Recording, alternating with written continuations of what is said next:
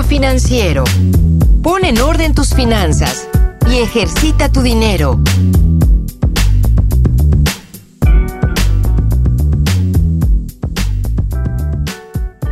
Hola, ¿cómo están nuestros queridos podescuchas? Este, estamos muy contentos de que esté nuevamente aquí en nuestro podcast Gimnasio Financiero. Eh, nos da muchísimo gusto saludarlos. ¿Cómo estás, Paco? Está aquí, como siempre, Paco Guisa. Hola, ¿cómo estás, Isabel? ¿Todo muy bien? Ah, qué bueno, me encanta. Este, y de hecho estoy muy contenta de presentar el tema de hoy porque es algo que a mí me parece interesante, un tema que vale la pena tocar y es invertir en bienes raíces, por qué vale la pena, qué es y las mejores prácticas para tener éxito mientras lo haces. Este, ¿tú qué dices, Paco? Pues mira, eh, como, como bien mencionas, el día de hoy vamos a tocar el tema de bienes raíces. Me parece que es algo que han pedido mucho los podescuchas. Entonces, eh, entrando un poquito, creo que es importantísimo entender por dónde empezar y qué en sí son las bienes raíces. Entonces, eh, simplemente lo, lo, voy a decir de una manera muy, muy sencilla. Invertir en bienes raíces es invertir en bienes inmuebles, es decir, en un departamento, en un edificio, en una casa, etcétera, etcétera, ¿de acuerdo? Ahora, algo que, se debe de tener muy en cuenta es que las inversiones en bienes raíces son a largo plazo regularmente um, y tienen un riesgo de medio a alto. Quizás una de las dudas que nos han dicho mucho es qué tanto es, eh, es riesgoso invertir en bienes raíces. ¿Por qué? Hay una, eh, digamos, una vertiente que dice que las bienes raíces es casi, casi seguro. Pero en realidad no es así. Eh, en bienes raíces sí, por supuesto que hay cierta plusvalía, siempre con, con eh, los inmuebles. Sobre todo conviene mucho si compras un inmueble en obra negra quizás o antes de que salga, o sea, cuando está en el maquetado incluso, porque la plusvalía regularmente siempre va a ir al alza. Pero yo sí quería poner un ejemplo y antes de que eh, tengamos ya una discusión un poquito más amplia, hay algo que yo sí quisiera tener en cuenta. Eh, y, es, un ejemplo que muchos de nosotros aquí en, México, sobre todo en la Ciudad de México, creo que sí vamos a, estar acorde a. Hace un año, en 2017, el, 11 de, el 19 de septiembre, hubo un, siniestro, un terremoto aquí en la Ciudad de México y hubo mucha gente que había invertido en bienes raíces, que había comprado un departamento o incluso que había eh, comprado, eh, digamos, una serie de, bienes inmuebles. ¿Y qué pasa? Llega el terremoto y en, una, en un escenario muy negativo, muy, muy feo, pues se derrumba, por ejemplo, o en un escenario quizás no tan, no tan grave, eh, se pone el edificio, se clausura el edificio y ya no puedes volver a entrar. Entonces pierdes por completo toda tu, inversión. Eh, se va tal cual a cero, a menos que obviamente tengas un, seguro. Eh, la gran mayoría de, la gente que apenas había comprado todavía no lo tenía, entonces perdieron por completo toda su inversión. Entonces ese es el riesgo que también, que también existe. Otro de los riesgos que, que sí quiero comentar es una vez que, eh, digamos, en, un, en una zona, en una colonia o algo por el estilo, si tú compras, hay, digamos, dos, dos escenarios posibles. El primero es que, eh, digamos, eh, se, se, forma un edificio nuevo o un mall o un centro comercial o un centro de eventos o algo por el estilo, entonces la plusvalía por supuesto que va a crecer. Pero ¿qué pasa si compras un, edificio en una zona en donde de repente empieza a haber crimen. En lugar de subir, por supuesto que va a bajar, la gente ya no va a querer vivir ahí, ya no va a querer comprar ahí, entonces pues cambia por completo. Tú, cuéntame tú qué opinas, Isabel. Yo veo tu punto perfectamente bien y lo entiendo y creo que bueno, es, es una característica de las inversiones, siempre va a haber riesgo. Entonces yo a lo que tú dices, yo diría que para tener éxito, bueno, una, una parte o sea, la primera parte y el primer paso, si lo quieres hacer o si has estado ahorrando para poder hacerlo, es estudiar el mercado. Por supuesto. Por ejemplo, estudiar zonas. ¿Qué hace la gente?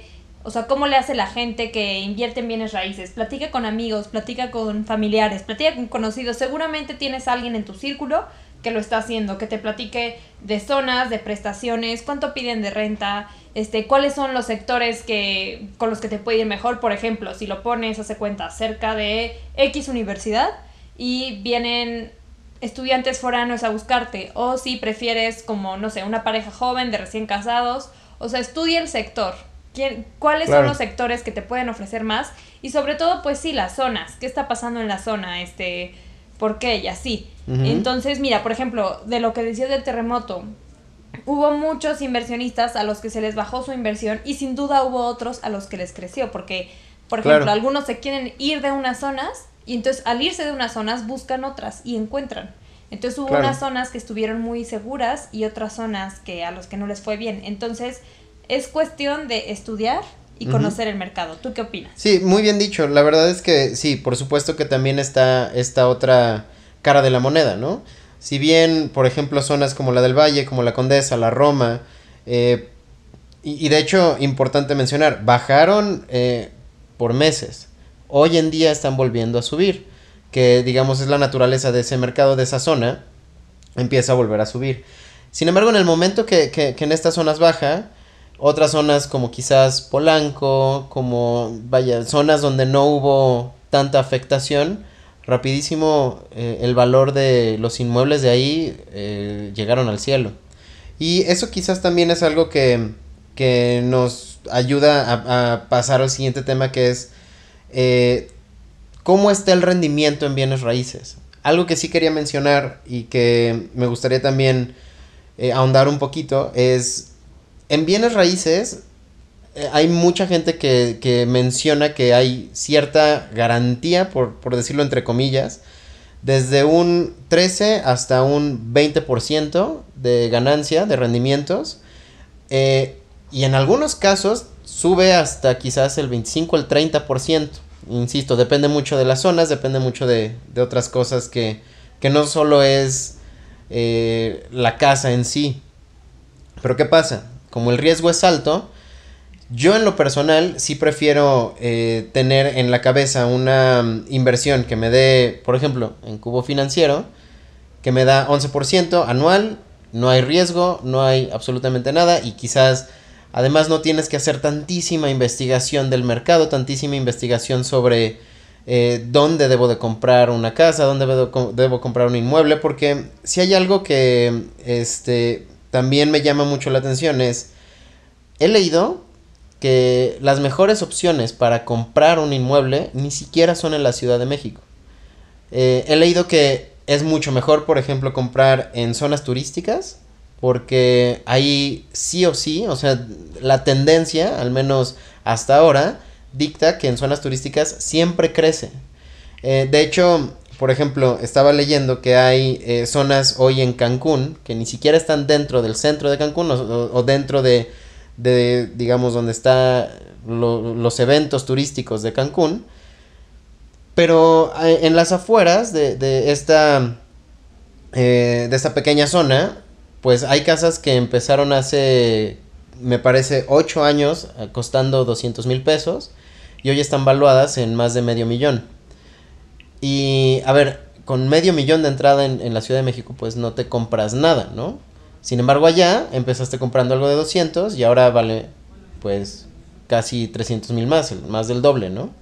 Pasa lo mismo en Puerto Vallarta, por ejemplo, ¿no? O sea, comprabas una, un departamento en una zona como eh, la Marina o el Malecón, por ejemplo, en, en Puerto Vallarta, que estaba así, más o menos en el millón de pesos, y hoy ya está arriba de los 3 millones.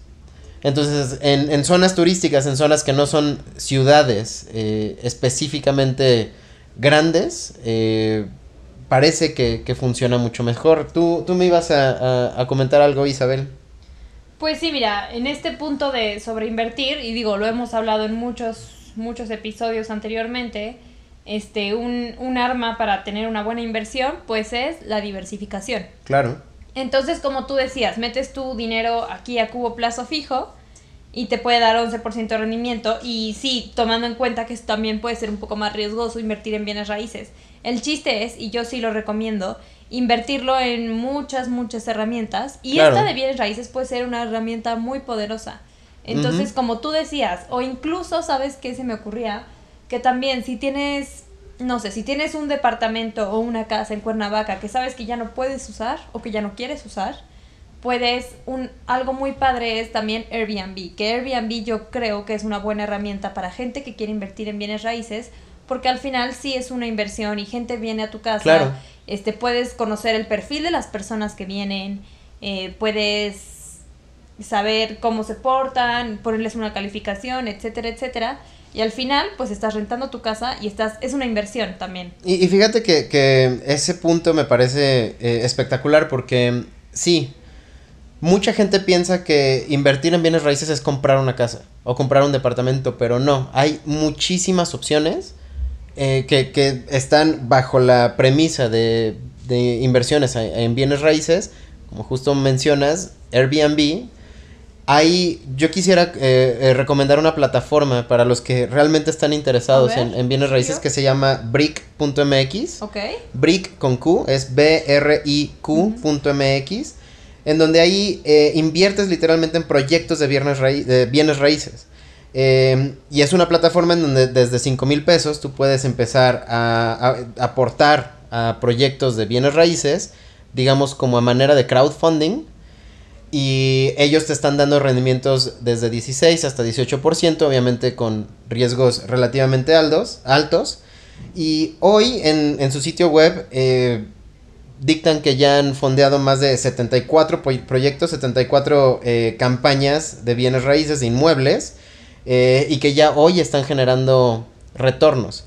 Platícame un poco más de cómo funciona. O sea, yo, si yo rento, quiero rentar mi departamento, subo mi proyecto a Brick y la gente me encuentra, pu- o sea, yo Mm. veo un proyecto en Brick y puedo rentar o cómo funciona. No, más bien es un fondeo colectivo en bienes raíces. Lo que ellos hacen es agrupar inversiones de pequeños y medianos eh, ahorradores para luego transformarlos en inversiones eh, ya en cuanto a proyectos de bienes raíces. Digamos que alguien quiere eh, hacer un, un edificio enorme, ¿no? O una, eh, digamos, puede ser también un complejo de, de departamentos. Entonces pone el proyecto en Brick, lo abre y entonces la gente empieza a fondear ese proyecto, ¿de acuerdo? Una vez que ya está completamente fondeado, se hace, eh, o sea, se lleva a cabo, se realiza este, este complejo de departamentos y las im- la- los retornos ya van sobre cómo eh, funciona y cómo se desempeña ese, ese inmueble. Está bastante interesante. eh, yo, insisto, lo recomiendo. Repetir es brick.mx con Q. Y tienen un montón de, de información ahí que, que creo que les puede servir. Sobre todo, insistir. No nada más bien, invertir en bienes raíces es comprar una casa, comprar un departamento. Claro. También hay otras opciones, otras oportunidades. Muy, muy interesante. Este. Y bueno, yo les recomendaría hablando sobre, la- regresando a invertir en casas y así, yo creo que tienes que ser muy cuidadoso con los papeles, con el proceso, con los contratos. Por ejemplo, hay gente que quiere rentar a corto plazo y nada más a seis meses. Hay gente que piensa rentar a un año o hay gente que de repente te va a pagar pero de repente no puede pagar. Entonces, este, pues tienes que ser muy estricto en el contrato, en el- los seguros y en todo lo que necesitas para, para, o sea, que tu inversión se lleve a cabo. Así es, pues otra vez, como siempre, se nos empieza a acabar ya el tiempo. Este, creo que empezamos a tener un poco de, de conclusiones. Yo en lo personal quisiera decir que mm, si bien yo, como, como ya he dicho a través de este, eh, de este podcast, de varios episodios, yo no soy una persona que, que le guste mucho el riesgo. Entonces yo sí prefiero buscar opciones de plazo fijo, eh, opciones que, que pues quizás sí me garanticen un, un retorno. Sin embargo, sí quiero eh, comentar que eh, Brick es una, es una plataforma bastante buena que, que pueden probar si es que realmente esa cosquilla de las bienes raíces es algo que les, que les interesa. Ahora bien, si ustedes ya están muy eh, informados y ya tienen muchísimo, eh, mucha data para poder invertir en, en una compra, lo que tú dices, Isa, eh, me parece eh, brillante, sí, investiguen muchísimo, infórmense y después tomen una decisión ya con, con muchos datos. Exacto, y pues bueno, como yo les decía, este, yo les recomiendo diversificar, sí un poco en plazo fijo, pero también pues salgan y conozcan otros productos, otros métodos y está, está padrísimo la parte de, de conocer, siempre tengan cuidado, siempre verifiquen que el medio por el que van a invertir esté regulado, este, sea seguro, sea legal, pero pues yo digo láncense y sí les recomiendo invertir en bienes raíces. Muchísimas gracias por escucharnos. Fue un episodio padrísimo de Gimnasio Financiero. Gracias, Paco. Muchas gracias, Isa. Eh, con esto pues ya nos despedimos. Yo soy Francisco Isa. Isabel Gómez Aguado y esto fue Gimnasio Financiero.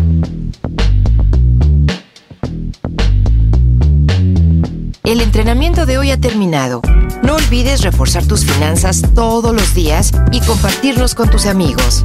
Te esperamos la próxima semana en Gimnasio Financiero.